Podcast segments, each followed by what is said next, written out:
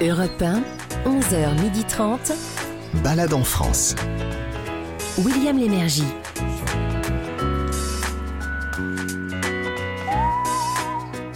Madame, monsieur, bonjour. Vous êtes les bienvenus à Balade en France sur Europe 1. Nous allons vous proposer, comme chaque dimanche, 7 vous avez bien entendu sept lieux répartis sur toute la France, bien sûr, pour vous permettre, euh, je ne sais pas, d'organiser le mieux possible, par exemple, vos prochaines balades au printemps.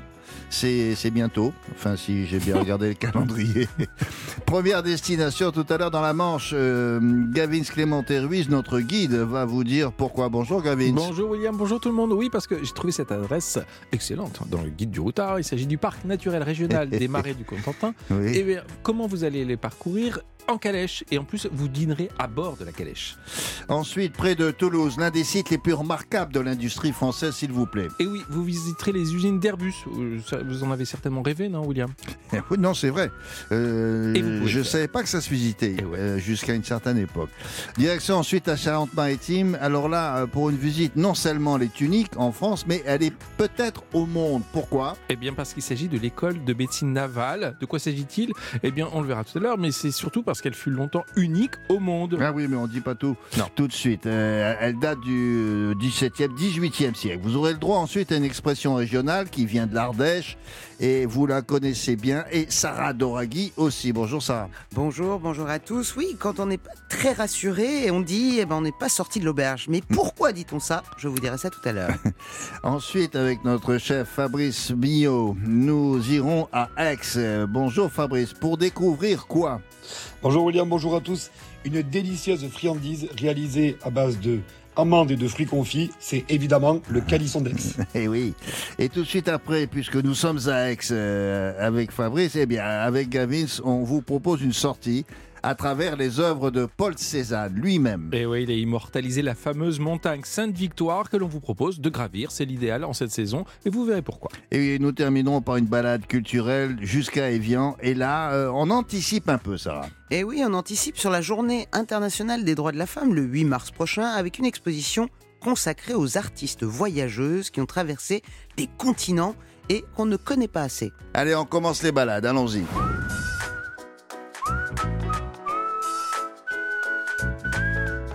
Première destination ce matin, le parc naturel régional des marais du Contentin. Euh, alors le site est remarquable, mais c'est la façon de le parcourir que l'on vous propose aujourd'hui, que l'on trouve très original, Gavis. Et eh oui, parce qu'on vous propose de le parcourir en calèche. Hmm. Alors, on est à 30 minutes de Cherbourg. L'intérêt de cette balade, en fait, c'est qu'il y a l'immense variété de paysages que le Cotentin propose. Hmm. Des marais, des bocages, des tourbières aussi bordées de haies vent C'est un paysage très bucolique et on va le découvrir un peu plus. Et puis, c'est bien de se déplacer en calèche c'est moins fatigant d'abord, plutôt qu'en patin à roulette. Et puis on, prend un tout petit peu de hauteur. Hein, ça pourrait être sympa en patin à roulette. Non, non, mais en, effet, en effet. C'est pas impossible en plus. Non, c'est pas impossible. Bon, c'est pas hyper pratique, mais c'est vrai que la, calèche c'est mieux. Hein. Et puis euh, comme ça, vous êtes au spectacle à la bonne hauteur, ce qui vous permet bah, de voir suffisamment loin. Alors on va tout vous expliquer en détail, puisque nous sommes en ligne avec Gaëtan Maribro. Vous ne le connaissez pas, ben maintenant vous allez faire connaissance. Euh, c'est lui qui s'occupe du moulin de Tamerville et il vous propose une balade dînatoire. Bonjour Gaëtan. Bonjour William. Alors, première question, euh, c'est ça qui nous a intrigué avec euh, toute l'équipe, d'où lui est venue cette idée de faire un, dîner à bord d'une euh, calèche, parce qu'il y a une grande table et il y a, les convives, et puis ensuite vous nous direz justement quel est cet engin, à quoi ressemble cette calèche, et puis après comment ça se passe? Mais d'abord, l'idée, d'où ça vous vient ça? Eh bien, écoutez, d'abord, ben, je suis euh, passionné de, de chevaux traits depuis ma, ma jeune enfance. Ah. Euh, et puis, on essaye de trouver ben, des activités euh, qui permettent de, de, de, les tenir en forme. Eh oui. Et j'avais une petite calèche avec laquelle, ben, avec des copains, on partait de temps en temps faire un petit tour et on prenait la, glacière avec. Et puis, ben, c'était super sympa. on prenait l'apéro.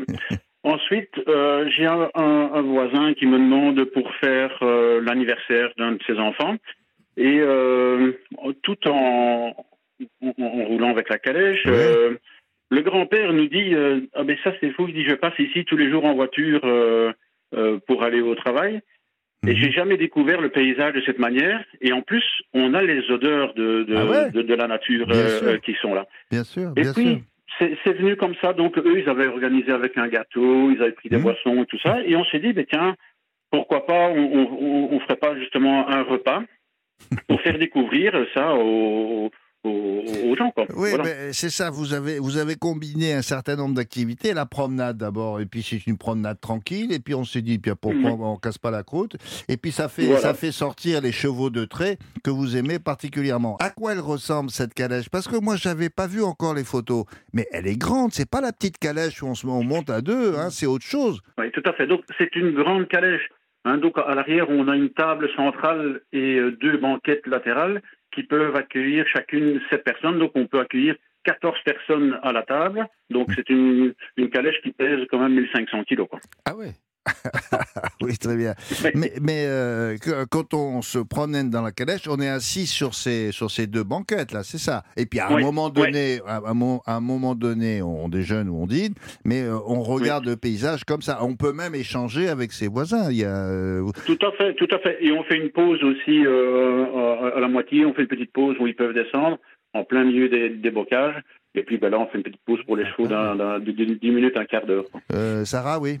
Oui, la calèche, elle peut contenir combien de personnes? 14 personnes euh, à la table. Et alors, on peut prendre Oh. deux autres personnes devant également. Ah, ça, c'est le privilège, ça. Ah oui. Et donc, on connaît tout- on connaît pas toutes les personnes qui sont avec nous. Ça peut être des gens qui viennent euh, différemment de plein d'endroits différents. Tout à fait. C'est convivial et c'est un moment de partage. Et vous savez, on a, comment, on a débuté l'an- l'année dernière en, en milieu d'année. Hmm Eh bien, on a fait une dizaine de calèches. Eh bien, chaque fois, on peut vous dire chaque fois qu'à la sortie de la calèche, il y a les, les- les numéros de téléphone qui s'échangent parce qu'il y a eu des, des- des Génial. contacts. Ah ouais, oui, d'accord. Ah ouais, mais voilà, c'est dites-moi, c'est très convivial.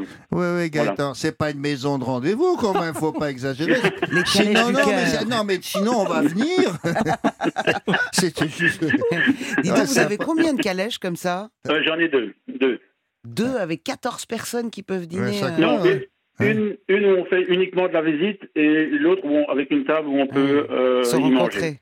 Ah oui, alors, Voilà. il il faudrait m'expliquer ça juste pour le, pour le détail. Et, et il s'agit d'un- d'un d'un apéro ou c'est- ce sont des, des, des déjeuners ou des dîners? Alors, jusque maintenant, on proposait un dîner, et là, pour, l- pour l'année prochaine, donc pour la saison qui vient, on va proposer également des petits déjeuners et euh, des balades apéritives. C'est pas idiot ça, Gaëtan, parce que ça va vous permettre de faire une calèche le matin, Mhm.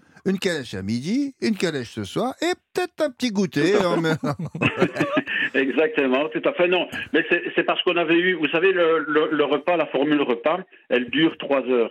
Et euh, Ah ouais. c'est vrai qu'il y avait des, des- des- des petits enfants ben, qui disaient tiens, c'est peut-être un peu long pour nous. Et oui. Et on s'était dit, ben, tiens, on pourrait permettre à des familles de venir prendre un petit déjeuner euh, dès 8h30 le matin. Et là, Bon. à ce moment-là, ça, ça dure qu'une heure, une heure quart. Alors le repas, c'est un repas chaud ou un repas froid? Comment ça se passe? La cuisine Alors, est derrière On propose une formule tout à fait complète avec un, un apéritif avec euh, le- les mises en bouche. Hmm? Ensuite, on, on propose euh, soit une fondue fromage, Ouais. hein, Oh là là. soit fondue, fondue viande. Euh, dans les viandes, on propose soit du bœuf, soit euh, de la volaille. Mhm. Tout ça accompagné de pommes de terre, salade, dessert, euh, café ou thé, D'accord. euh, et puis un petit shot pour finir. Quoi. D'accord. Euh, le petit Ah. shot, c'est bien ça. Euh, je- le, le terrain est suffisamment plat, non, pour qu'on puisse dîner tranquille? Euh, il faut savoir que cette calèche, elle est euh, sur, euh, elle est stabilisée avec des amortisseurs à air. Donc, Ah. en fonction du nombre de personnes, moi, moi je règle le- le- la pression d'air. Ah hein, euh, donc, je veux dire que c'est relativement stable. Maintenant, c'est pas spécialement toujours plat, euh, parce que ben là, dans, dans, dans le coin, il y a quand même pas mal de, de, de vallées. Voilà, ça reste tout à fait stable pour y manger. Bon, d'accord. David Et je voulais savoir, en Normandie, il, il pleut un peu parfois? Non, non, bah non. Si, si, si, si, finalement. non, non, Euh, euh, très, très rarement. Moi, très moi rarement. je sais pas le souvenir. hein. À part la semaine dernière, je, je, je vois vraiment pas. Et je voulais savoir, Gaëtan, est-ce qu'elle est protégée, la, la, la, la calèche Alors, oui. Il y a un petit toit quand même, La- non? Au cas où Oui, oui, non, non, tout à fait. Elle est parfaitement euh, hermétique. Donc, sur les côtés, l'arrière, l'avant, on peut la fermer complètement. Maintenant, quand il fait beau, on peut l'ouvrir complètement également. Ah. Hein, donc, euh, elle, elle est parfaitement hermétique. Et en plus, on a des sièges chauffants. Oh là donc, là là là, là, mais On arrive, on arrive, Gaëtan. C'est luxueux. Merci beaucoup Gaëtan, c'est très clair. On a tout compris Merci, maintenant de, Gaëtan. de- de cette promenade Merci. origine. De cette Merci promenade euh, dans le bocage à bord d'une calèche tractée par des chevaux de trait, s'il vous plaît. Ça se passe au Cotentin, au vieux moulin de Tamerville. Alors où sommes-nous euh, Ga- Gavis vous l'a dit, c'est 30 km de, Cherbourg. Au revoir Gaëtan, je vous souhaite une bonne journée. Merci, au revoir. Au revoir. Au revoir. D'autres informations, Monsieur Gavis, euh, pour euh, les auditeurs d'Europe 1 qui seraient tentés par ces promenades en calèche Non, franchement, on, on regardait les photos, c'est- ça a l'air sympa. Et ils ont carrément raison. Je vais vous donner le prix tout simplement. Entre 60 et 65 euros par personne. Et pour 3 heures, c'est quand même pas mal. hein. Et on met bien sûr toutes les informations, toutes les coordonnées de Gaëtan pour réserver sur notre site europe1.fr. Et quand vous aurez échangé des, des 06 avec vos nouveaux amis, vous pourrez aller euh, au restaurant du coin si vous n'avez pas assez suffisamment mangé. Après le petit shot dont il vous Ah a parlé. Très bien. Euh, Il y, a- il y a des adresses que Bah ouais, Gavis euh, va vous donner maintenant? Oui, il y a une petite adresse pour dormir hein, aussi. euh, L'hôtel-restaurant, euh, l'Épicurien. hein, ça, ça porte bien son nom, ça va bien avec la région. C'est à Bricbec en Cotentin. Vous allez adorer la belle façade avec, euh, vous savez, toute couverte de lierre. J'aime bien, Mhm. c'est très beau. Il y a des chambres bien décorées, teinte assez chaleureuse. Ça fait resto, bien sûr, au cas où, si on n'avait pas assez mangé. 80 euros à partir de 80 euros à la nuit. Partez en balade avec William Lémergie sur Europe 1. Et il y a en France, figurez-vous, madame, monsieur, des sites que l'on n'imaginait pas de, de visiter. C'est le cas de celui qui arrive euh, maintenant. C'est le site numéro 2 de ce dimanche. Il s'agit d'un site qui regroupe les usines de montage d'Airbus situées près de Toulouse. Pour Balade en France sur Europe 1, Gavin Clément Ruiz lui-même va vous faire prendre l'air. Eh bien, allons-y. C'est le bruit de l'avion. Eh bien, William, nous sommes précisément que à... vous faisiez le bruit ouais, de l'avion ouais, je fais le bruit de Mais l'avion. qu'est-ce que c'est que. Mais c'est- pas une ça, mouche, ça un- un- Ça, ça me rappelle une mouche, ça, non un Mais non, moteur. c'est Une abeille. Un bimoteur. Une libellule. Libellule. Et vous Alors, avez jamais entendu On va aller voir des grandes libellules. Elles sont à Blagnac, c'est dans la périphérie de Toulouse et c'est à une dizaine de kilomètres environ de la ville rose, au cœur de la Haute-Garonne. Au cœur de Ouais, la ouais. Haute-Garonne. Garonne. Euh, Garonne. C'est là que sont installées une cinquante- depuis une cinquantaine d'années les, les usines d'Airbus, les fameuses où on fabrique et où on assemble les appareils de ce fleuron de l'aéronautique européenne et mondiale. Moi, Mhm. je vais encore plus grand que vous, William. Ouais. Euh, plus de C'est vrai, 23 c'est 000 vrai. personnes viennent travailler dans ce lieu chaque jour, imaginez. Ah oui, mais c'est pour ça, il y a un instant que, que je vous parlais d'un site gigantesque. Mais c'est, c'est- par exemple, c'est quoi la superficie? Bah, pour ce genre d'activité, c'est la plus grande d'Europe. On est à plus de 700 hectares, imaginez. Non. Euh, non, je dis non parce que il faut parler, euh, il faut que ça, ça donne des images euh, aux auditeurs d'Europe 1. Oh, on va parler en terrain de foot. Terrain de foot ouais, Bah, mais, mais en, en- en- en eh ben, terrain de foot, ça fait combien 700 hectares en terrain de foot, ça fait 963 terrains de foot. Ah là, je Ah, vois. ah, là, ça vous parle un Là, peu je plus, ça, vois. hein Ou alors en terrain de boule. C'est comme vous voulez. Mais foot, on voit bien. bah, Mais vous alors, cela terrain dit, de boule. c'est- Ou vous quadruplez. Des, des hectares, on fait pas tout à pied quand même. Non, rassurez-vous. Alors, sur le site, il y a plusieurs parcours qui sont proposés, plusieurs parcours très différents, dont un qui est réservé uniquement aux enfants, ça c'est vachement bien. Et on circule en bus tout- sur le bus, sur le site d'Airbus, sur tous les sites, donc il n'y a pas de souci, n'ayez crainte. Bon, nous sommes en ligne avec Yannick Pressico, responsable produit et contenu du, du groupe Manatour. Qu'est-ce que c'est que ce groupe? C'est l'organisateur tout simplement de tourisme industriel. Bonjour euh, Yannick. Bonjour. Alors, dites-moi, quels sont les, les- les- les appareils pour, pour qu'on sache ce que l'on va voir qui sortent de ces usines? Ce sont des appareils civils mais aussi militaires, me semble-t-il. Alors non, Non. euh, c'est principalement de, des avions civils qui sont assemblés à Toulouse, comme les A320, Ah. euh, tous les 330 et les 350, donc les gros porteurs long courrier. Mhm. Et les avions militaires, c'est plutôt côté Séville. Ah, d'accord. Alors, je suppose que le, euh, et Sarah, ça l'intéresse beaucoup. Beaucoup. Je suis... eh ben, demandez-le à Yannick vous-même, tiens. Alors, je voulais savoir si les visites sont guidées et si on peut faire euh, halte devant un certain nombre d'appareils. Alors la visite, elle permet vraiment d'appréhender une grande variété des activités que Airbus réalise à Toulouse et on voit beaucoup de modèles différents, oui. On verra même euh, bientôt euh, le tout nouvel A321 qui se prépare euh, euh, à, à la construction dans un Mhm. nouveau bâtiment, celui de la 380. Kevin On, on voit, euh, c'est toujours le temps des, des- des gros porteurs, Yannick, ou alors euh, est-ce qu'on voit des appareils plus petits? Alors nous, on aura toujours besoin de long courrier pour parcourir le monde. euh, La, Ah oui, moi aussi. 380, la, 300 J'en ai besoin. la 350 euh, dont le confort cabine est, est incomparable est là pour ça. Est-ce qu'un jour, on va, on va faire des avions électriques? Ça- fait partie des sujets d'étude de la même façon que, que l'hydrogène. Oui. On travaille aussi actuellement beaucoup à des carburants qu'on appelle durables, euh, qui sont mélangés avec du kérosène. Et tout ça contribue à la ré- réduction des, des émissions de, de CO2. Bon, alors nous sommes toujours en, compagnie d'Yannick Pressico, qui est responsable produits et contenu du groupe Manatour, qui, propose ces visites euh, à, l'usine Airbus de Blagnac. Alors, on a parlé rapidement des divers euh, circuits de visite, c'est-à-dire euh, combien y en a-t-il, de quoi ça parle et combien de temps ça dure? Alors en général, les visites durent une heure et demie. La visite Airbus fait le tour des installations Airbus et elle inclut une escale au niveau de la chaîne d'assemblage de la 350. Donc ça permet d'appréhender la façon dont on produit un avion. Mhm. Elle existe cette visite en plusieurs versions. Par exemple, pour les scolaires, on, on aborde les métiers de l'aéronautique. Vous savez que Airbus recrute énormément cette année. Oui. Et puis une visite pour les tout petits qu'on appelle la Airbus Kids. On a toujours l'impression que c'est mais c'est clean une usine d'assemblage. Euh, Je me trompe. On a l'impression que parfois c'est c'est du genre euh, clinique. Il y a y a il y a il y a pas de cambouis par terre. Je me trompe peut-être. Alors non, vous avez tout à fait raison. La raison, c'est qu'à Toulouse, on, pro- on procède à l'assemblage des avions. Donc toute la partie industrielle, elle, elle est faite, elle, au niveau des autres sites Airbus de production allemande, espagnole, britannique et française. Ah d'accord. Euh, Est-ce qu'on peut monter dans certains de ces appareils?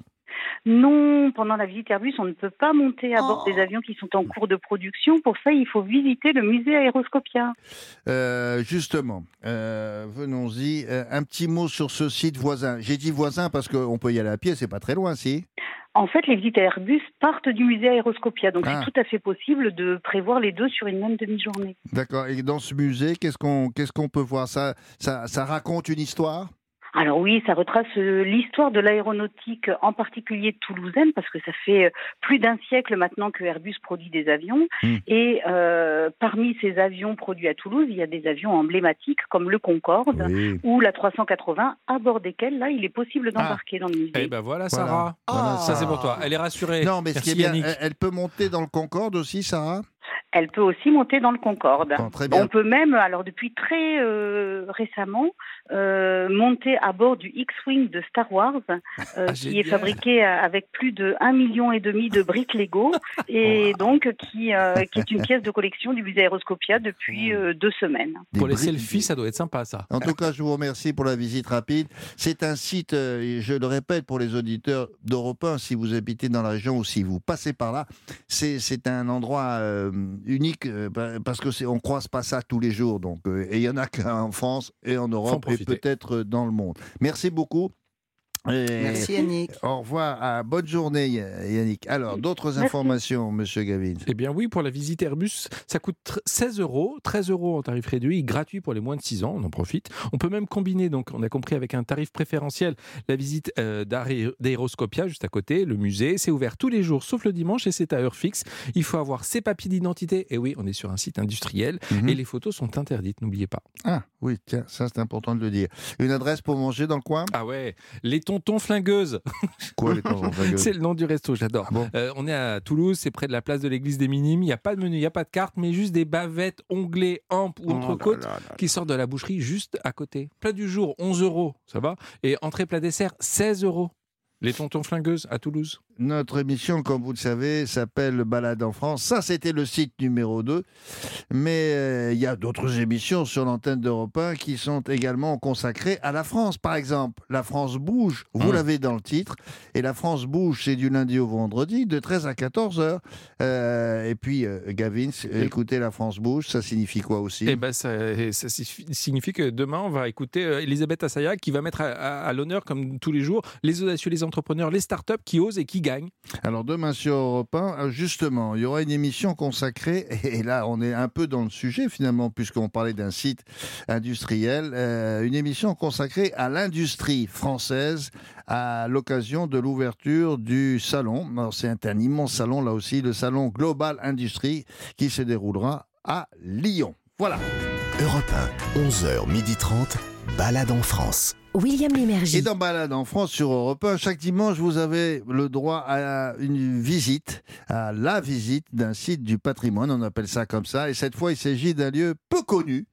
Et pourtant tout à fait remarquable. C'est à Rochefort, en Charente-Maritime. C'est l'école de médecine navale qui date du XVIIIe siècle. Et notre moussaillon, alors lui, il a fait l'école du guide du routard, hein, Monsieur Gavis Clément Ruiz. Il va vous en dire un tout petit peu plus, un petit peu, s'il vous plaît. Moussaillon, oui, oui, oui, oui, je vais vous en dire un peu plus, mon cher William. Alors, parce qu'à cette époque-là, euh, une école de ce genre, il n'y en avait pas beaucoup d'autres.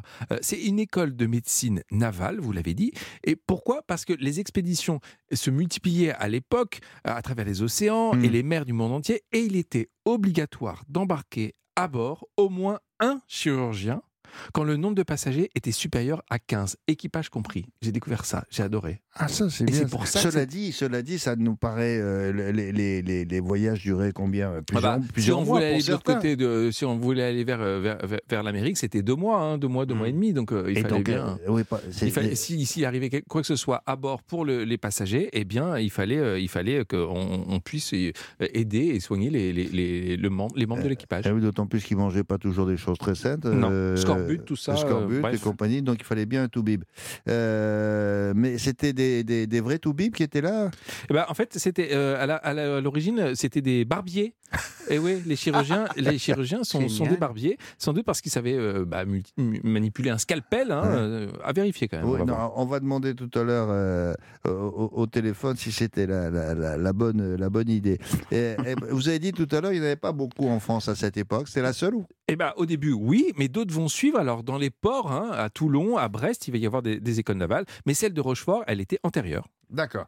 Alors, le, le- le fondateur de l'école de médecine euh, navale, Jean Cochon Dupuis, avait mis en place une, une, une- une pédagogie qui est, me dit-on, assez euh, originale et novatrice pour les postes, c'est-à-dire? Effectivement, William, parce que les méthodes d'enseignement qu'il a privilégiées s'appuyaient à la fois sur la théorie. Mm. Alors, il- euh, en 1722, il va doter les, les chirurgiens de connaissances théoriques solides, par exemple avec euh, des, des cours sur l'anatomie. Mais il y en avait suffisamment de... de- Ah oui? Eh ben, il- justement, il va falloir en, en former. Il y aura aussi la pratique, l'observation et la formation des che- de- au chevet des malades pour voir comment, bah, comment ils, évoluent, comment leur maladie évolue. Ils vont aussi pratiquer les dissections et ils vont avoir recours à des préparations anatomiques. Les Tout deux- ça et, et justement, oui, à Rochefort. Et, et- et justement, il y a des salles que l'on va visiter dans un instant qui parlent de ça. Autre s'il Oui. y en a Oui, bah, en fait, l'école a été un peu victime, euh, euh, pas de son succès, mais de, de- des lieux, parce qu'elle a dû déménager à cause des marées insalubres qui l'entouraient Mhm. à l'époque. Et c'est donc le, le pavillon de l'école de médecine navale euh, que l'on vous propose de visiter aujourd'hui, qui a été reconstruit après. Ah. Et nous sommes aujourd'hui à près de 30 minutes de La Rochelle à peu près quand on va les visiter, cette 30 école. minutes de la va. de côté. Alors, nous sommes en ligne, ça tombe bien, avec Valérie Vachon-Bellavance, qui est adjointe de l'administratrice du Musée national de la marine à Rochefort et de l'école de médecine navale. Bonjour Valérie. Bonjour. Alors, vous êtes installée dans une ancienne école qui formait euh, les, les chirurgiens, enfin les médecins de la marine, qui est désormais un musée. Est-ce qu'on sait combien d'ailleurs de, de chirurgiens ont été formés sur, sur place? Oui, il y a 6572 élèves qui ont été formés euh, ici à Rochefort. Ah, C'est très très précis. Euh, alors, on parlait avec David il y a un instant des, des barbiers, parce qu'on disait à l'origine, les, les médecins, en fait, c'était des barbiers de formation. C'est exact? Oui, c'est vrai, les chirurgiens euh, embarqués à bord des navires de guerre avant la création de cette école étaient issus des corporations euh, de barbiers. Donc, c'est justement euh, pour pouvoir mieux les former, les doter de connaissances euh, théoriques également, que cette école de médecine navale a été euh, créée. Et donc, c'est la première école de médecine navale au monde. Ça va Pendant combien de temps cette école, euh, d'abord, a-t-elle été ouverte aux apprentis chirurgiens? Et puis, est-ce qu'ils étaient tous des marins, c'est-à-dire destinés à prendre euh, la mer quoi? Euh, oui, donc tous les élèves qui ont été formés à Rochefort étaient à la fois des médecins, des chirurgiens, des pharmaciens, mais aussi euh, des marins. Donc ils étaient euh, prêts à prendre la mer, mais pouvaient aussi travailler dans les hôpitaux de la marine. Et l'école a formé des élèves pendant 242 ans exactement, donc de 1722 à Ah oui. 1964. Pas les mêmes élèves. hein. Valérie, je me demandais, euh, quand on vient au musée, on commence par quoi en fait? Euh, Typiquement, on arrive devant euh, la porte, on, on voit quoi? Quelle salle? On commence par quelle euh, C'est quoi le parcours? En fait, la visite elle comprend euh, les salles officielles qui se trouvent au rez-de-chaussée. Donc, il y a la salle des actes qui est dédiée, euh, qui était dédiée autrefois à l'enseignement, la salle du conseil euh, de santé, L'école euh, comprend aussi au premier étage une bibliothèque de 25 000 ouvrages et la Ah oui. visite se termine dans le musée qui présente notamment des collections d'anatomie, de botanique, d'ethnologie, de zoologie. Mais dans l'école, on apprenait, vous venez de dire, à être médecin. il fallait être marin, bien sûr.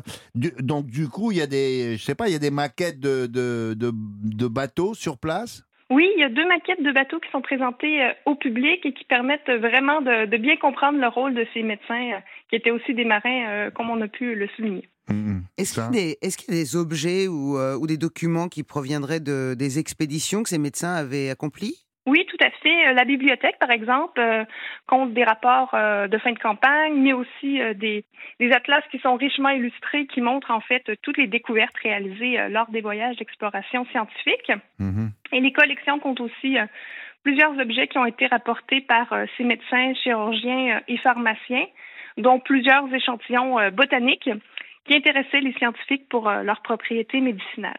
Euh, juste une toute petite question avant, euh, avant celle de, de Gavin, que je sens impatient. Euh, mais quand un- un- un- sur un bateau assez important, il y avait, je ne sais pas, plusieurs dizaines de passagers, un seul médecin suffisait, ou alors il y avait un médecin, il y avait un pharmacien, etc. En fait, ça, dépendait donc de- du nombre d'hommes à bord du navire. Ah oui, de la taille du. Mais- Oui, oui. Oui, pour vous donner une idée, euh, un vaisseau de 74 canons qui comptait environ 750 hommes était doté euh, d'environ une petite dizaine de personnels Ah. soignants, si je peux dire. Donc un chirurgien, un aide-chirurgien, un major. euh. C'était 1 pour Notamment. 15, hein, c'est ça à peu près Le ratio? Euh, ça dépendait vraiment en fait du type d'expédition. Soit le, le nombre de chirurgiens à, à bord était plus important lorsqu'il s'agissait par exemple euh, d'expéditions euh, euh, menant à des à des Mhm. combats en mer ou lorsqu'il s'agissait plutôt d'expéditions à visée scientifique. Euh, je rappelle que nous sommes en ligne avec Valérie Vachon-Bellavance, qui est euh, l'adjointe de l'administratrice de l'école de médecine navale de Rochefort. Alors Valérie, il paraît qu'au deuxième étage. Alors là, attention, madame, messieurs, euh, auditeurs d'Europe 1, nous sommes au deuxième étage maintenant. Euh, c'est- c'est- je vous signale que les bâtiments sont magnifiques. hein. Le site est, est- Ah ouais, c'est est, super. ouais, très joli. Euh, là, le deuxième étage, je dirais, attention, c'est pas recommandé aux âmes sensibles. Est-ce que vous êtes d'accord avec moi, Valérie? En fait, il faut vraiment avoir en tête que les collections ont d'abord été rassemblées à des fins euh, pédagogiques, Oui. donc pour former les futurs médecins euh, et chirurgiennes marines. Donc, elles comportent notamment des collections dédiées à l'anatomie, euh, à la médecine et aux sciences. Mais le choix qu'a fait euh, le Musée national de la marine, c'est en fait euh, d'accompagner la découverte de ces collections. Donc, ce sont des visites guidées qui permettent de découvrir le, le musée, puisqu'en fait, le, le guide peut vraiment se montrer attentif aux réactions des visiteurs et surtout répondre aux questions qui peuvent être soulevées. Parce que qu'est-ce que- qu'est-ce qu'on voit qui peut faire peur? Il y a des collections d'anatomie, donc puisqu'en fait, il fallait connaître le corps humain pour pouvoir euh, le soigner. Oui, les euh. médecins s'intéressaient euh, aussi aux maladies euh, qui pouvaient être, euh, qui pouvaient affecter euh, les marins.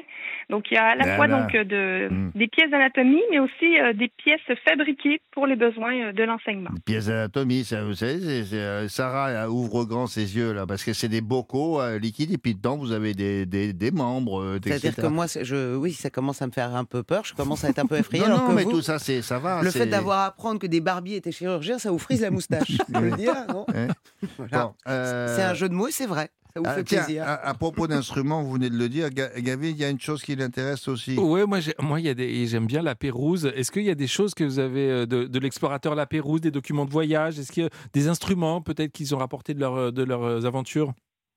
En fait, il n'y a pas de médecin, chirurgien ou pharmacien formé à Rochefort qui a pris part à l'expédition de la Pérouse, mais l'école comportant une euh, très vaste euh, bibliothèque scientifique, on a la chance de conserver l'atlas euh, du voyage et c'est un, ouvrage qui permet vraiment de mesurer le rôle qu'avaient les scientifiques à bord de ce type d'expédition. Il y, a des, objets, donc on voit des instruments qui permettaient de travailler sur place? Euh, qui permettait de soigner les, les marins, par Oui, exemple voilà, on, on Ouais. peut voir des trousses de chirurgiens, par exemple Oui, donc on, dans le musée euh, sont, sont présentées par exemple des caisses de chirurgiens embarqués qui montre par exemple euh, le nombre d'instruments assez limité auxquels les chirurgiens avaient accès, mais il y a également une vitrine qui, euh, qui est composée de plus de 600 instruments de chirurgie, Ah ouais. donc euh, qui permet aussi vraiment de voir l'évolution de toute cette pratique chirurgicale. Merci beaucoup pour euh, de la, la- la visite. Je rappelle qu'il s'agit de l'école de médecine navale de Rochefort. Désormais, c'est un musée. Euh, ça a été la première du genre. Elle se situe à 30 minutes de La Rochelle. Voilà, euh, je vous signale que on peut retrouver un article très documenté sur l'école Ah ouais. dont vient de vous- nous parler euh, Valérie. Dans le Routard Magazine, c'est le numéro qui est actuellement en kiosque? Exactement, c'est le numéro 8. Déjà, un très bel article de Jean Tiffon qui est allé voir sur place et qui en a ramené des belles photos et des, des- des jolis textes. D'autres informations, Gavin? Eh bien, l'école de médecine navale se visite uniquement en visite guidée à 10h30, 14h, 15h, 16h, tous les jours, sauf le mardi. C'est ouvert euh, tous les jours durant les vacances scolaires. Pour le tarif, c'est soit 8 euros, soit 16 euros pour l'une ou l'autre visite. Et si les auditeurs d'Europe 1 veulent passer, je sais pas moi, euh, un, un week-end dans, dans la région, euh, soit à Rochefort, soit à La Rochelle, par exemple, une adresse Eh bien, j'ai noté les chambres d'hôtes, l'esprit du 8, ça s'appelle comme ça. C'est installé dans l'ancienne sous-préfecture. Et ouais, ça a été racheté par un couple de fans de déco, 5 chambres, toutes dédiées à une femme designer, avec Ah bon? les meubles qui vont avec. Alors, par exemple, vous avez la chambre Charlotte Perriand, Non. Vous avez la chambre Hélène Gray, ouais, ça c'est c'est vraiment très très beau. Vous choisissez votre chambre en fonction du style. Il y a aussi une belle véranda pour le petit déj et une piscine dans le jardin au beau jour à partir de 140 euros. Ça s'appelle l'esprit du 8. Pas mal, bonne idée ça aussi. Pas mal. Hein Euh, autre destination maintenant pour ce balade en France du dimanche 5 mars, euh, sur Europe 1 bien sûr, la Corse. La Corse et plus précisément Ajaccio et sa région. Mais là, une autre euh, formule, c'est euh, Daniel Moreau qui a recueilli les confidences de la chanteuse Jennifer qui y a passé une partie de son enfance. Balade en France sur Europe 1. Bonjour Jennifer. Bonjour. Alors vous venez de sortir votre neuvième album intitulé Numéro 9, ça tombe plutôt bien. Euh, vous avez vendu Oui. 5 millions d'albums en 20 ans de carrière. Pour vous, tout a commencé dans le sud. Vous avez grandi à Nice, mais votre famille maternelle est originaire de Corse. Alors est-ce que vous pouvez me Oui. parler de ces, de ces paysages de votre enfance en Corse? Alors, euh, je suis originaire effectivement du- d'un village qui s'appelle Falnay, qui est plutôt un village considéré comme un village de montagne, Mhm. euh, qui est un village qui est très authentique. Euh, c'est sublime. Pour moi, ça reste vraiment l'île de beauté. Ça reste l'île euh, la plus la plus merveilleuse au monde. Et surtout, c'est une île qui peut vous aider à penser les plaies ou à accompagner vraiment euh, des sentiments. Alors- je la trouve, je la trouve très authentique. Ajaccio, évidemment, qui est un des emblèmes de la Corse. Oui. Il faut aller voir la vieille ville. Est-ce que vous pouvez nous, nous la décrire? Qu'est-ce que- qu'est-ce qu'il faut absolument voir à Ajaccio? La cathédrale d'Ajaccio est, est extraordinaire. Vous avez toute la rue Fèche avec ses boutiques euh, voilà, diverses et variées. Mais en tout cas, ce sont des vieux bâtiments. Et, euh, et tout s'articule autour de ce, de ce noyau-là. Il y a la citadelle aussi d'Ajaccio qui est, qui est magnifique, maintenant qui est ouvert au public d'ailleurs, qu'on peut visiter. Il y a le musée Fèche. Il y a un petit musée aussi, le petit musée de Napoléon aussi. euh. Euh, on peut aussi aller aux îles sanguinaires. Euh, ça, c'est un vrai dépaysement. Ah oui, absolument, bien sûr, bien sûr, bien sûr. Et puis, eh ben, si on est un petit peu plus vagabond, eh bien, on prend cette fameuse ligne droite qui vous mène jusqu'au jusqu'au sanguinaire, à la parade. La parade, ensuite, il y a des, petites excursions qui sont organisées pour pouvoir aller euh, sur euh, sur ces îles sanguinaires. On peut s'abandonner à des marches et pour pouvoir euh, vraiment avoir la vue spectaculaire sur Ajaccio et voir les bleus différents, les nuances de vert, les nuances de bleu selon les saisons. Et, euh, et surtout, euh, ce que je recommande, c'est d'aller voir le coucher de soleil là-bas quand on, quand on se trouve à Ajaccio. C'est à n'importe quel moment de l'année d'ailleurs, c'est assez spectaculaire. Il y, a, il y a certainement, quand on se promène comme ça dans ces collines, des odeurs, les, les, les, les herbes. Les... Ah oui, l'odeur, l'odeur du maquis, bien évidemment, qui a une odeur euh, particulière aussi. Euh, tout est particulier. Vous savez, il y a le, il y a aussi cette plante qui s'appelle l'immortel. On trouve beaucoup sur l'île, alors beaucoup plus en Balagne, c'est-à-dire euh, dans le, le haut de la Corse, vers Calvi. Oui. Et, euh, et ça a une odeur et ça, et, enfin, qui est, qui est magnifique et, et, euh, et l'odeur de la lavande aussi on retrouve pas mal de lavande Ah, de la. Provence mais il y en a aussi il y en a aussi euh, il y en a aussi chez nous et on se sert de l'immortel aussi pour faire des crèmes pour panser des plaies pour euh, pour plein de choses elle elle est euh, elle est assez euh, miraculeuse Alors l'émission s'appelle Balade en France, donc vous allez vous balader euh, en France en tournée avec ce, ce bel album qui s'appelle Numéro 9. Merci Jennifer de Oui. nous avoir promené dans cette île de beauté que vous aimez tant. Merci. merci beaucoup avec grand plaisir Merci beaucoup, merci Jennifer, merci à Daniel Moreau. Cette jeune chanteuse vient de commencer une tournée, donc dont parlait euh, Daniel. Alors, Jennifer passera par Nantes, euh, par Rouen, par euh, Rennes. Si vous êtes dans ces villes-là, renseignez-vous. Europe 1, 11h30. Balade en France. William Lémergie. Dans un instant, dans Balade en France, sur Europe 1, on vous proposera avec le chef Fabrice Mignot l'histoire et la recette du calisson d'Aix. Mais d'abord, avec Sarah Doraghi, l'origine à la signification d'une expression bien connue, puisque c'est notre vocation. Là, cette fois-ci, l'expression régionale, mais elle est devenue nationale. C'est on n'est pas sorti de l'auberge. hein. Ce qui signifie on n'a pas fini avec les ennuis. Hein. Sarah, d'où ça vient ça? Alors l'expression, elle est née au début du 19e siècle. On est en Ardèche, dans une auberge bien angoissante, euh, puisque les aubergistes, qui avaient l'air très sympas au début, au moment de la remise des clés, en fait, étaient des criminels. Voilà. Donc les aubergistes euh, attendaient que leurs clients s'endorment euh, pour les dépouiller, les assassiner. Et euh, ils ont commis comme ça plusieurs crimes. L'affaire, à l'époque, avait fait grand bruit et a donné naissance d'ailleurs à cette expression que l'on utilise toujours pour décrire une situation dont on aurait du mal à s'extirper, et pour cause, puisque à l'origine, on y laissait sa peau. On n'est pas sorti de l'auberge. D'accord. À part ça, Bah, à part ça, euh, après les voyous, pareil, au 19e siècle, euh, l'ont gardé. hein. On- bah, quand les voyous disaient euh, les voleurs, euh, on n'est pas sorti de l'auberge, ça voulait dire ironiquement la prison, puisque la prison fournissait gîte et couvert. Et puis, il y a eu aussi, pour terminer, oui. un film, un célèbre film qui a traité de ce sujet, L'Auberge Rouge, en 51, et c'était le réalisateur Claude Autant-Lara avec Fernandel. Le Tour de France de la gastronomie, c'est dans Balade en France sur Europe 1.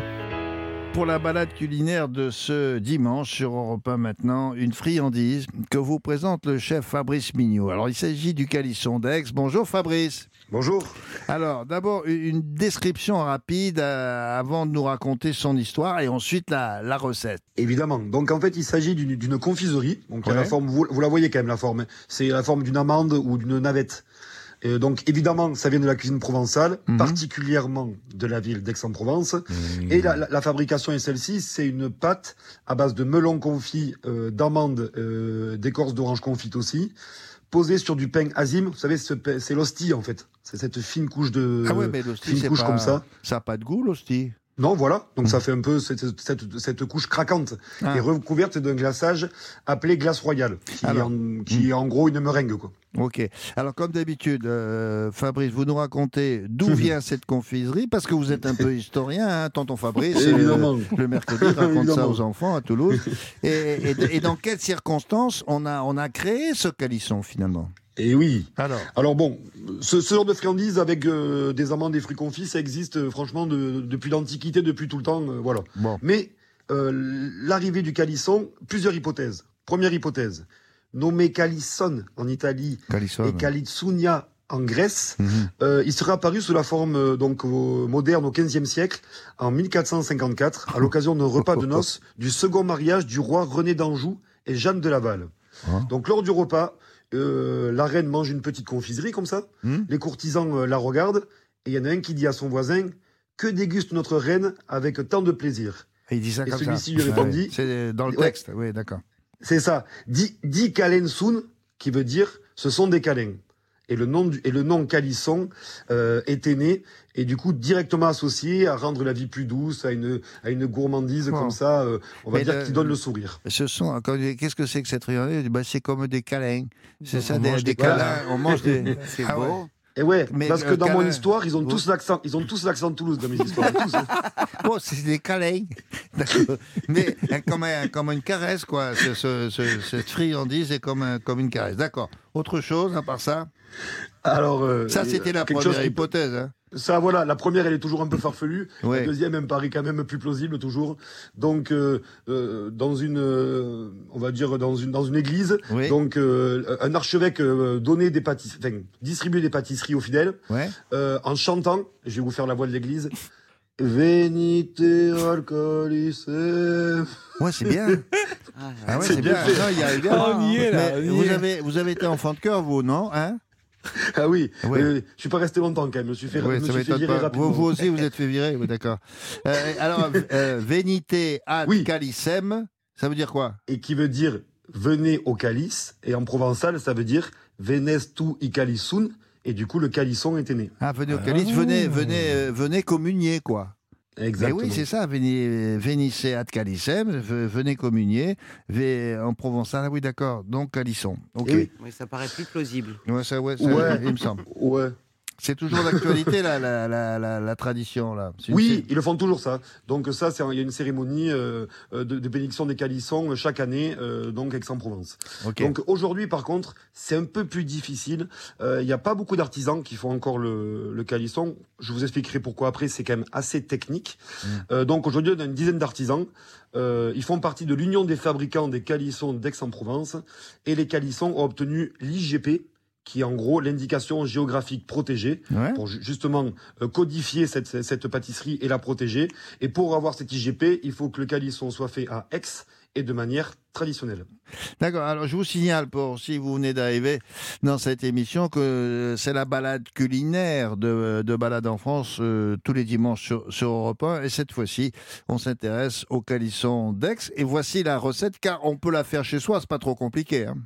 Ouais, on peut la faire chez soi, mais, Mais, enfin, il y en euh, a un très de temps. euh, quand vous passez par là. et- mais il y en a un peu partout. À chaque fois, je dis pareil.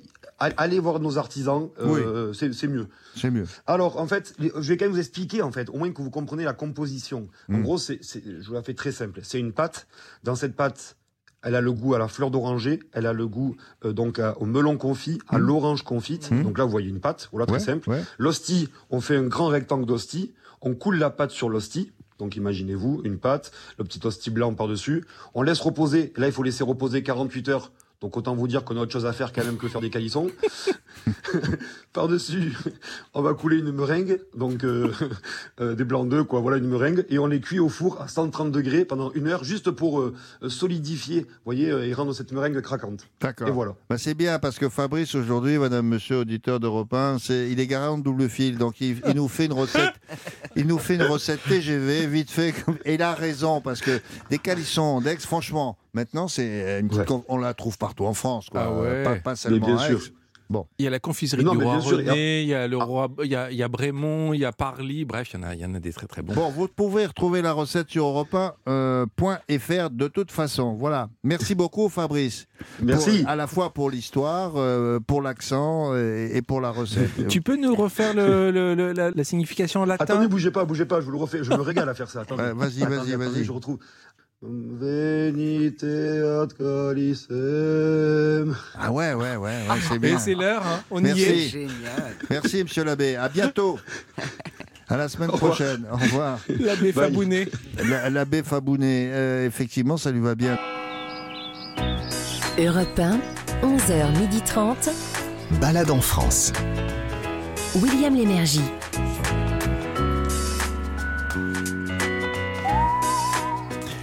Balade en France sur repas, ça continue. Au programme de cette nouvelle demi-heure, nous vous emmènerons à Évian, au Palais Lumière, en compagnie de Sarah Doraghi, pour une exposition euh, originale, puisqu'elle est consacrée aux femmes voyageuses. Mais juste avant, pour le, le site de plein air, nous allons vous transporter dans l'un des, des multiples tableaux de Paul Cézanne consacrés à la montagne Sainte-Victoire, tout près d'Aix-en-Provence. Vous voyez qu'on on ne quitte pas le calisson d'Aix. Cavins euh, Clément Ruiz nous confirme qu'on est bien dans les Bouches-du-Rhône. Ah ouais, ça Bon. je vous confirme. Et, et Paul Cézanne, eh bien, il a peint cette montagne, hein, la fameuse Sainte-Victoire, Ah, très oui. souvent sous le même angle ou presque, à différentes saisons, à différentes heures du jour. Et ces tableaux qu'on retrouve dans les plus grands musées du monde euh, présentent justement ces différentes versions de la fameuse Sainte-Victoire avec ses belles couleurs euh, Mhm. euh, chaleureuses. D'ailleurs, si vous passez par Aix, profitez-en pour aller euh, visiter son atelier. On peut visiter Eh l'atelier oui, carrément, carrément. Ah ouais, Ah ouais c'est génial, faites-le. Revenons maintenant à la montagne précisément qu'on vous propose. c'est- pas une blague, hein, on vous propose de la gravir. Vous allez voir pourquoi. C'est ce que vous avez fait vous d'a- d'ailleurs pour le guide de routard, Carrément, et j'ai adoré. C'est pourquoi j'en parle aujourd'hui, c'est parce que c'est le bon moment pour gravir la Sainte-Victoire. Mhm. Il fait pas encore trop chaud. Non. En été, cette grimpette, elle est réglementée hein, de juin à septembre. Les feux de forêt sont hélas trop courants à cette période estivale. Donc en ce moment, c'est l'idéal. On fait juste attention à la nature, bien sûr, parce que le printemps, euh, c'est aussi la période où le- elle est encore vulnérable, hein, cette nature euh, qui, Mhm. qui pousse tout autour. Et en pleine période d'éclosion, de nidification et de reproduction, il faut faire, être- il faut être très très très vigilant. Je l'ai gravi le lendemain de Noël et j'étais en t-shirt. Ah oui Ouais, vraiment. Alors, tout ce qui est écrit dans, le- dans le guide du routard, vous, vous l'avez testé? Pas, pas tout, tout, mais mes collègues et moi-même, on fait toutes les activités. Parce que c'est- ça le, le- la règle. C'était on ne parle pas de ce qu'on n'a pas testé. Exactement. Exactement. Y compris le bistrot. Et, y compris, et surtout le bistrot. ah oui, c'est ça. Et, vous en particulier, les confiseries. ouais, j'aime bien le Calisson d'Aix. Hein. Euh, alors, c'est pas trop dur de, de, gravir la montagne, là eh ben, honnêtement, euh, moi je suis loin d'être un accro de la randonnée, mais euh, c'était pas trop trop difficile. Euh, et surtout, pour gravir la Sainte-Victoire, il y a plusieurs chemins d'accès, hein, selon vos, vos, disponibilités, vos, vos, dispositions et vos, mmh, mmh. moyens. J'en ai pris, j'ai pris le plus simple, il hein, faut être honnête. c'est souvent comme ça qu'on avance. Le long du sentier d'Éventurier, c'est comme ça que ça s'appelle. Et il y avait un, bon dénivelé quand même à un moment. Hein. Mmh, on grimpe à plus de 1000 mètres d'altitude environ. Et on, alors, attention, on n'y va pas en tongs. Hein. Euh, j'ai mis des bonnes chaussures quand même, euh, des bonnes baskets. Euh, j'ai pas pris des chaussures de randonnée particulières, mais avec des, bonnes chaussures, on s'en sort bien. Avec aussi une bouteille d'eau aussi, mettez ça et quelques, fruits secs. Ouais.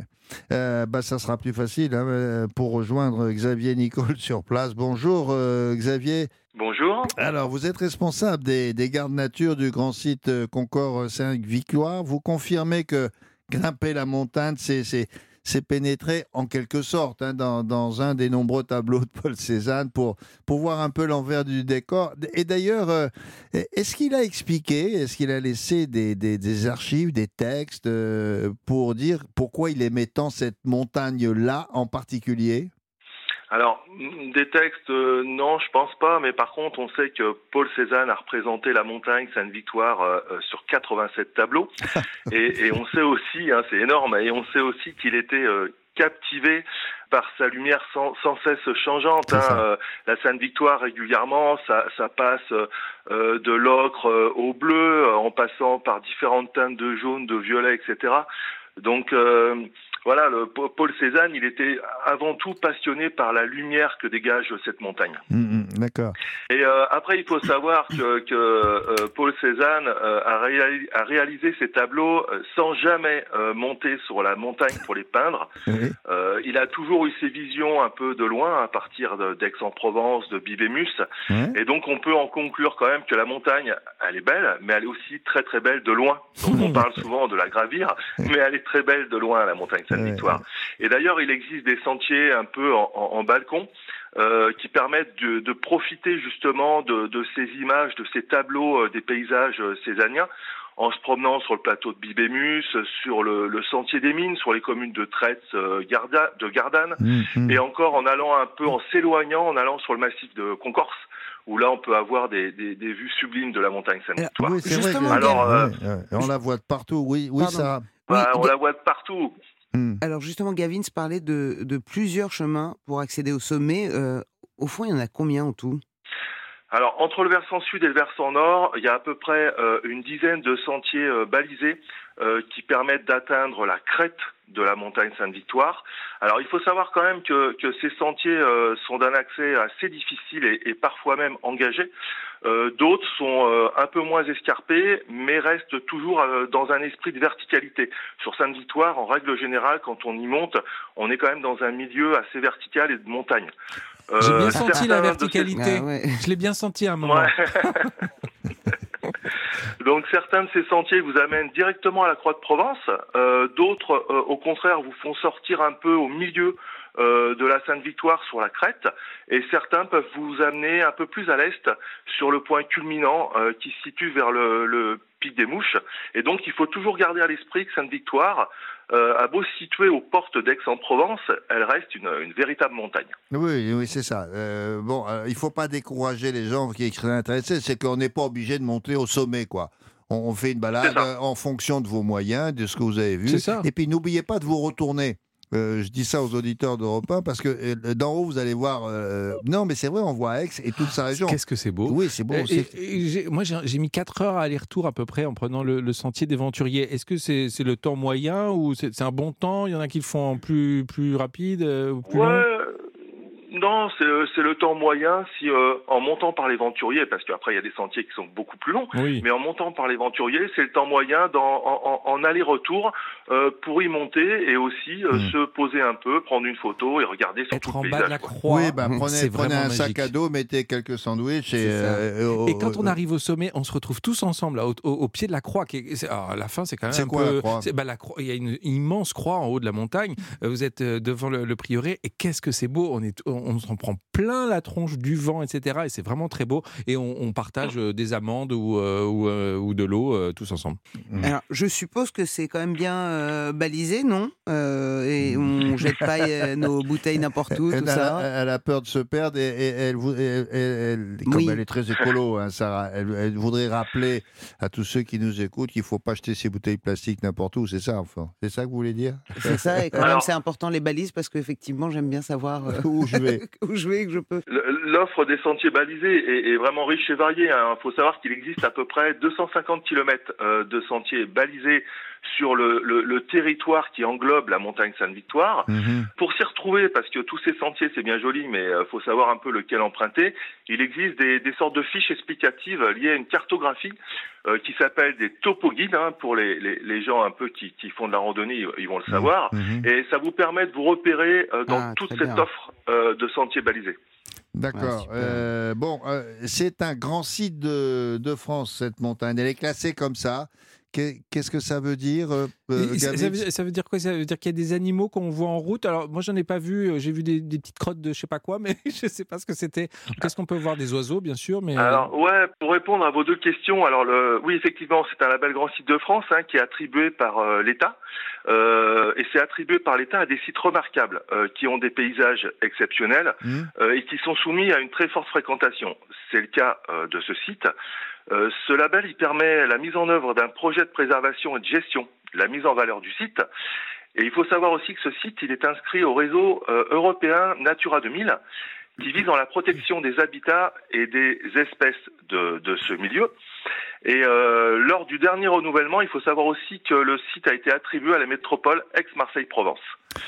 Du coup, ce site, pour répondre à la deuxième question, euh, abrite une multitude d'espèces euh, animales et végétales. Euh, si nous reprenons la randonnée euh, que vous avez fait par le sentier des Venturiers, euh, en montant euh, sur ce sentier, le début de la montée se fait plutôt dans une ambiance forestière. Euh, on peut y croiser des espèces plutôt continentales comme des chevreuils, des sangliers, et si vous avez beaucoup de chance, du loup. Euh, on a aussi des, oiseaux. les euh, loups, du vous loup. avez dit loup.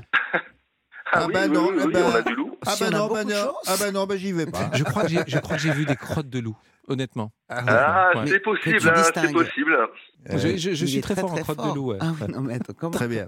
Et- Je et- crois que j'ai vu des crottes de loup, mais il est trop fort, Gavin. Mais le guide du routard l'a formé, mais ouais, euh, c'est un tout-terrain, ce type. il est là à quatre pattes, il repère les crottes de loup. ah non, un il est dingue. hein, Ah, Bon, heureusement que je suis pas tombé dernier avec lui Bon, en même temps. Quel euh, talent. bon, Xavier, si vous renvoyez un type à quatre pattes euh, qui grimpe sur la croix, ben, ben, c'est lui, quoi. Mais, mais- Alors mais- les crottes de loup, c'est facile, c'est facile de les reconnaître. Ouais. Bien souvent, euh, vous retrouvez du poil de sanglier Et dedans. ouais, c'est ça. Voilà. Ah, bien joué. C'est ce que et, j'ai puis vu. alors, et puis alors, moi, j'ajoute, et on termine avec ça, pour reconnaître euh, Gavin, c'est pas compliqué non plus. Il est coiffé bizarrement quand il est en haut du sommet. Merci beaucoup, Xavier, hein, pour la promenade. Allez, merci à vous. Merci, on peut la faire en cette journée. saison, hein, bien sûr. Et puis n'oubliez pas, bien, euh, si vous passez par là, et, et ça sera le cas, de faire un tour à Aix-en-Provence, ça va de soi. hein. Eh ben oui. Euh, alors, d'autres informations, Monsieur Gavin Eh bien, comme nous vous le disions, il y a plusieurs sentiers de randonnée pour euh, gravir la Sainte-Victoire, euh, certains moins connus qui offrent une expérience plus intime peut-être et Mmh. plus Mmh. riche. Pour cela, il faut vous renseigner aux deux points d'accueil du grand site Concourse Sainte-Victoire, au barrage de Bimont et à Vauvenargues, ouverts en saison, et à la ferme de Beaurecueil, dont on mettra les infos sur europe1.fr. Il propose même des randonnées avec des ânes. Alors, Ça ça, s'appelle Concor. Concorse. Concor Sainte-Victoire. Exactement. Concor- on dit Concorse Concorse. Concorse, d'accord. Euh, une adresse pour manger? Eh bien, j'ai trouvé le restaurant Maison Sainte-Victoire Ah dans bah le oui. Routard. Euh, on peut pas faire plus proche. hein. Euh, Il y a une belle terrasse pour apprécier euh, non seulement les produits de producteurs locaux et la vue. Et il propose même le panier repas pour les randonneurs. Ça, je trouve ça sympa. La culture, toutes les cultures, sont dans Balade en France sur Europe 1. Et pour chacune des balades en France de cette émission, il y a un site remarquable. euh, alors, je vous explique celui d'aujourd'hui. Parce que le 8 mars prochain, nous célébrerons la journée internationale des droits des femmes. Et aujourd'hui, dimanche, nous avons décidé de vous parler d'une exposition consacrée à des artistes femmes et plus précisément des artistes voyageuses. L'exposition s'intitule euh, d'ailleurs L'appel des lointains. Elle est présentée au Palais Lumière à Évian. Et qui dit droit des femmes, Sarah dit aussi combat des, des femmes, de certaines femmes dans le monde pour les obtenir, ces droits. Euh, il y a évidemment plusieurs sortes de combats, je suppose. Oui, bien sûr, William, vous avez raison. Il y a aussi le combat artistique. C'est un concept que les femmes ont bien compris et depuis très longtemps, d'où le nom de cette expo, je le rappelle, Artistes voyageuses, l'appel des lointains.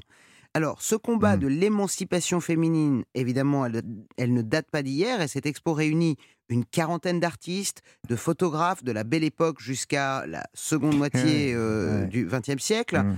Et, et- et ce combat, est-ce qu'il existait déjà? Bien sûr. Est-ce que nous étions déjà dans le combat? Évidemment.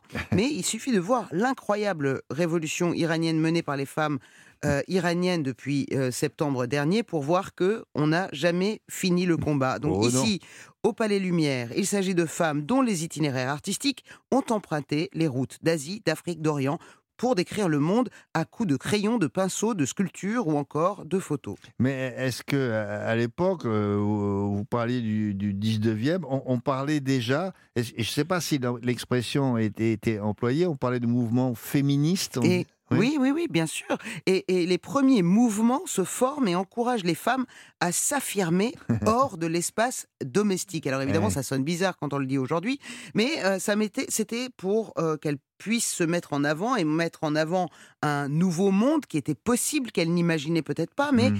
l'image d'une femme nouvelle, maître de son destin et surtout, surtout financièrement compte de ce que vous dites, là indépendante. On est à la fin du 19e, début du siècle. Elles n'étaient pas très nombreuses, mais elles existaient, quoi. Et en plus, elles se baladaient dans le monde entier. Et si C'est elle existe incroyable. aujourd'hui, c'est grâce à. Si nous existons aujourd'hui et si nous avons des droits, c'est grâce à elle aussi. Ah, Alors, quand on parle de mouvement, de, de quel mouvement est-ce qu'on parle, par exemple? Là, par exemple, il s'agit de, bah, notamment de l'union, euh, de l'action de l'union des femmes peintres et sculpteurs. Euh, bah, ça, ça, euh, cette L'Union des être- femmes peintres et sculpteurs, quelle année ça? Ça, c'est 1881, mais ça va vraiment se concrétiser en, en 1900. Voilà, Ouais. tout, tout début du 20e. À quelle occasion? l'ouverture de l'école des beaux-arts de Paris. Avec, Ah oui. Euh, non, non, pas l'école des beaux-arts, hein. c'est à l'école des beaux-arts de Paris, ouverture de deux ateliers, l'un de peinture, l'autre de sculpture, Oui. réservés aux femmes. Et Réservé ces aux femmes. et On réservé virait- aux on femmes. on virait vire les mecs. Et oui. et ces formations académiques effectuées aux Beaux-Arts ou dans des académies, des académies privées d'ailleurs, comme l'Académie Julian, Ouais. eh ben, ces, ces formations-là vont permettre aux artistes femmes d'acquérir un statut professionnel, d'obtenir des bourses de voyage, des commandes pour les compagnies maritimes notamment, et pour les expositions universelles Mais et c'est curieux, vous parlez de ça. euh, on, on est quand même au, au début du siècle précédent. Et, et- et on se dit que ça s'est calmé dans les années qui ont suivi. On a un peu oublié ça, quoi.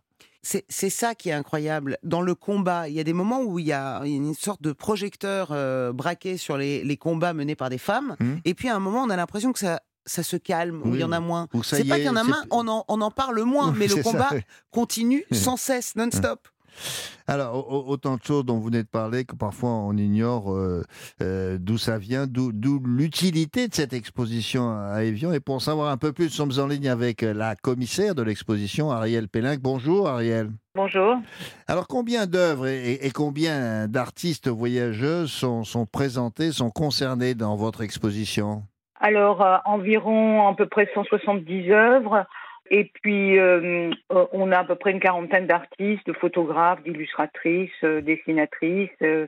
Combien de musées vous ont prêté toutes ces œuvres exceptionnelles? Oh, écoutez, euh, à peu près, euh, en- enfin, au nombre de prêteurs, on a à peu près une cinquantaine de prêteurs, la Ah moitié collection publique et la moitié collection privée, grosso modo. Et c'est quel musée, par exemple Euh, Il y a des musées en France? Ah bien, ben, ce sont que des collections euh, françaises, Mhm. euh, à l'exception de Genève et de, du Luxembourg pour des collections privées, mais ce sont les, bah, le Quai Branly, le musée des années 30, quand le même. Centre national des arts plastiques qui nous a prêté euh, beaucoup d'œuvres aussi, œuvres qui sont souvent conservées dans les réserves et qui ne sont pas vues. Donc on a dû procéder à des restaurations pour les pour pouvoir les montrer. Mais, on- on mais a- aussi le musée Cernuschi, le musée du Guimet, euh, voilà, beaucoup Ah de oui. musées. Mais euh, ce qui est étonnant, on disait ça en introduction, c'est que cette exposition ra- rassemble euh, un grand nombre, vous venez de le dire, d'artistes femmes, mais il n'y avait pas eu d'exposition avant cela. C'est la raison pour laquelle ce que vous avez fait à Evian est tout à fait original. Il n'y a pas eu d'e- d'e- d'exposition avec euh, autant d'œuvres présentées, me semble-t-il. Bah, C'est-à-dire qu'il y a eu des expositions d'artistes femmes. En ce moment, on en voit beaucoup, mais c'est la première fois que l'on présente ces artistes qui ont euh, œuvré à la fin du 19e jusqu'à Eh la. Deuxième Guerre mondiale. Voilà. Euh, on n'avait jamais vu ça par rapport à des artistes qui ont voyagé qui sont sortis de, de l'Occident, si vous voulez. Ah oui. Et Est-ce qu'il y avait pour ces femmes euh, des destinations comme ça qui leur paraissaient plus intéressantes euh, Et si oui, lesquelles et pourquoi? Contrairement aux écrivaines, à celles qui ont écrit au 19e ou 18e, des grandes voyageuses, beaucoup d'anglaises d'ailleurs, qui voyageaient dans le monde entier, là, le parcours, les itinéraires suivent quand même le- l'expansion coloniale européenne, c'est-à-dire euh, l'Orient, euh, l'Afrique du Nord, la Turquie, et puis euh, euh, l'Asie, Indochine, Chine et Inde. hein. Donc voilà, et, et l'Afrique, bien entendu. Donc euh, voilà, le, le, le, le regard de- des peintres orientalistes depuis le début du 19e, puis les 1830, est évidemment très important Mhm. et marque beaucoup les artistes. Donc elles, elles veulent aussi avoir leur propre vision de l'Orient, qui évidemment est différente de celle des hommes. D'ailleurs, Ariel, je me demandais, est-ce que dans, dans certaines de ses œuvres, euh, on retrouve les clichés de l'orientalisme? Vous savez, euh, il y a les palmiers, le charmeur de serpent, le vieil homme enturbané qui lit un livre, ou la danseuse du ventre. Est-ce qu'on retrouve ça ou pas? Alors, on ne trouve pas la danseuse du ventre, mais on trouve effectivement quelques-unes. Enfin, euh, quelques-unes ont euh, effectivement reproduit des clichés, euh, mais beaucoup ont une vision assez différente. En tout cas, il n'y a pas de femme étant affalée sur des coussins, fumant un narguilé. Oui. Ah voilà, au niveau, il n'y a pas ce, ce rapport comme ça d'érotisation de la femme orientale ou euh, voilà. Donc, euh, c'est beaucoup Ah, de J'ai l'impression que vous me décrivez en fait. Ouais. Alors, savoir, qu'est-ce qu'on voit dans cette expo? C'est-à-dire que quels sont les artistes d'abord euh, et, et puis qu'est-ce qu'on y découvre? C'est-à-dire que le parcours de l'expo, comment elle est- est-elle présentée? Alors, dans un premier temps, on a une petite salle d'introduction avec cinq, six œuvres et un film de, de, de la première cinéaste sur le féminisme qui, est- qui montre à la fois le contexte féministe, parce que le mot était effectivement employé au 19e, hein, c'est à la fin du 19e, vers 1880, euh, 80, et on a commencé à avoir des premiers mouvements féministes, et donc qui visaient effectivement, comme vous l'avez dit, à ce que les femmes ne, ne, ne soient pas euh, confinées à l'espace domestique et qui voulaient avoir des ça. professions autant que les hommes. Ça a gagné ensuite le milieu de l'art avec la création de l'association de l'Union des femmes peintres et sculpteurs, qui militait pour des achats de l'État, pour la visibilité des femmes, etc. Et ça s'est continué euh, jusqu'à l'entre-deux-guerres, euh, dans la période euh, qu'on connaît beaucoup mieux, qui est celle des, des garçons, euh, de l'émancipation de, de- des années folles. Et donc, on a montré ça en tout début, et c'est leur formation, qui ont une formation académique. Hein, ce ne sont pas des, des artistes qui sont liés aux avant-gardes. hein. Donc voilà. Et ensuite, c'est par, euh, on, on a, euh, on a dispatché les œuvres par, euh, par région visitée. D'abord, celles qui sont vraiment les héritières de l'orientalisme et qui ont œuvré avant 1914, celles qui sont un peu en rupture avec les clichés de l'orientalisme et qui ont eu des bourses, qui ont plutôt cherché à, à développer une personnalité artistique propre. Donc, ce sont plutôt des itinéraires artistiques. Et puis ensuite, euh, on est passé dans d'autres. euh, On est passé à la suite celles qui sont allées en Afrique. Il n'y en a eu pas beaucoup, mais il y en a eu quelques-unes. Et puis en Asie, au Vietnam, jusqu'en Chine et au Tibet. Juste, je- Une question. Il y avait une différence, parce qu'elles gagnaient leur vie, elles pouvaient euh, vendre euh, leurs œuvres. Est-ce qu'il y avait une différence euh, quand même déjà? Il y avait une sorte de problème de parité. Les, les- les commandes qu'on faisait aux artistes hommes étaient différentes des commandes féminines? Par exemple, la Société des peintres orientalistes français, qui a été créée à la fin du 19e, avait organisé des séjours à la Villa Abdeltif à Alger, qui était une sorte de Villa Médicis. Euh, Aucune femme n'a eu cette bourse qui était là. Elle n'avait pas les bourses les plus prestigieuses. Elles avaient les petites bourses. Mhm. Quelques-unes ont eu des bourses importantes. Elles n'avaient pas les prix, les, les, les bourses qui donnaient plus d'argent. Celles qui enseignaient au beau- qui avaient reçu l'enseignement des beaux-arts Ok. avaient comme métier le, en, étaient enseignantes. Elles enseignaient le dessin. Mhm. Donc elles gagnaient leur vie aussi en enseignant. Non, bien sûr, il n'y avait pas du tout la même parité. Il n'y avait pas de Oui, c'est ça. Mais en tout cas, je peux vous dire, euh, pour bien connaître le Oui. Palais Évian, euh, c'est extraordinaire. Euh, le- leur parcours à chaque fois, comme, comme les œuvres sont présentées, la lumière qui est choisie, c'est vraiment un endroit formidable. Je trouve que le thème, voilà, et c'est c'est- c'est magnifique et que Oui, non, mais, c'est euh, indispensable. C'était pas, c'était pas simplement des, des voyageuses. Elles, elles ne- elles allaient là-bas pas simplement euh, pour faire un, un tour dans des pays qu'elles ne connaissaient pas. Il y avait Mm. une intention. Oui, il y c'est pas le club, quoi, voilà. c'est ça, c'est pas le club des sacs à dos. Non. non, c'était autre chose. Et, et- et donc, c'est aussi, ça permettait de, de, de voir Bon, à quoi ressemblait le monde pour, pour Ben, celles qui n'avaient pas la, la Écoutez, possibilité de voyager. Ariel, je pense que grâce à vous et grâce aux commentaires de Sarah. Ça donnera envie aux auditeurs et aux auditrices d'Europe 1 d'aller visiter cette exposition. Je rappelle que vous êtes la commissaire de l'exposition Artistes voyageuses, l'appel des lointains, et c'est à Evian, au Palais Lumière, très précisément. Je vous remercie, je vous souhaite une bonne Jusqu'au journée. 21 mai. Jusqu'au 21 Aussi. mai, en plus. Au Merci revoir. beaucoup. Et Merci. ensuite à Pont-Aven. Au Et revoir. ensuite à Pont-Aven. Au revoir. D'autres informations Toutes les informations euh, sur notre site europe1.fr. D'accord. Alors, cette semaine, sur Europe 1, dans Historiquement Vogue, puisque l'on parlait euh, d'histoire, tentez de gagner une croisière Hurtigruten d'une semaine pour deux personnes. Euh, vous l'avez deviné, Hurtigruten, c'est en Norvège. Norvège. bravo. Norgueux. Euh, c'est une expérience unique dans, dans des paysages qui sont a priori à couper le souffle, hein, Et ouais. franchement. Alors, Et, et William, pour Oui. tenter de gagner, ben, il faut répondre à la question qui sera posée demain par Stéphane Bern entre 16h et 18h en envoyant croisière, le mot croisière, mhm. au singulier par SMS 73 921 075 centimes la minute au coût du SMS. 3 SMS pour participer.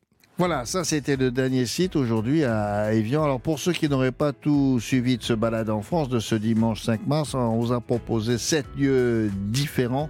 Si par hasard vous êtes arrivé en retard, vous avez sûrement une bonne excuse. Voici le récapitulatif des balades de ce dimanche. On commence par vous, Gavin. Eh bien, on a commencé par une sortie en calèche dînatoire dans le bocage du Cotentin, c'était dans la Manche tout à l'heure avec Gaëtan. On a fait aussi escale à Rochefort, c'était en Charente-Maritime pour visiter l'ancienne école de médecine navale.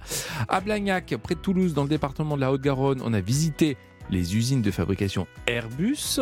Et enfin, dans les Bouches-du-Rhône, on a gravi la fameuse montagne Sainte-Victoire près d'Aix-en-Provence en hommage à Paul Cézanne. Et puis il y avait aussi Jennifer euh, au micro européen Daniel Moreau qui nous a amené en Corse. Ensuite il y avait Fabrice Mignot qui nous a appris à réaliser des calissons d'Aix. Et pour finir, on a visité l'exposition dont on vient de parler, l'appel des lointains au Palais Lumière à Evian. Merci. Merci à qui? Merci à Marise Jacquet. Merci à Christophe Pierrot. Et merci à Inès à Rome. Nous vous donnons rendez-vous dimanche prochain à 11h sur Europe 1 pour découvrir sept nouvelles balades inédites. Passez un excellent dimanche. Balade en France sur Europe 1.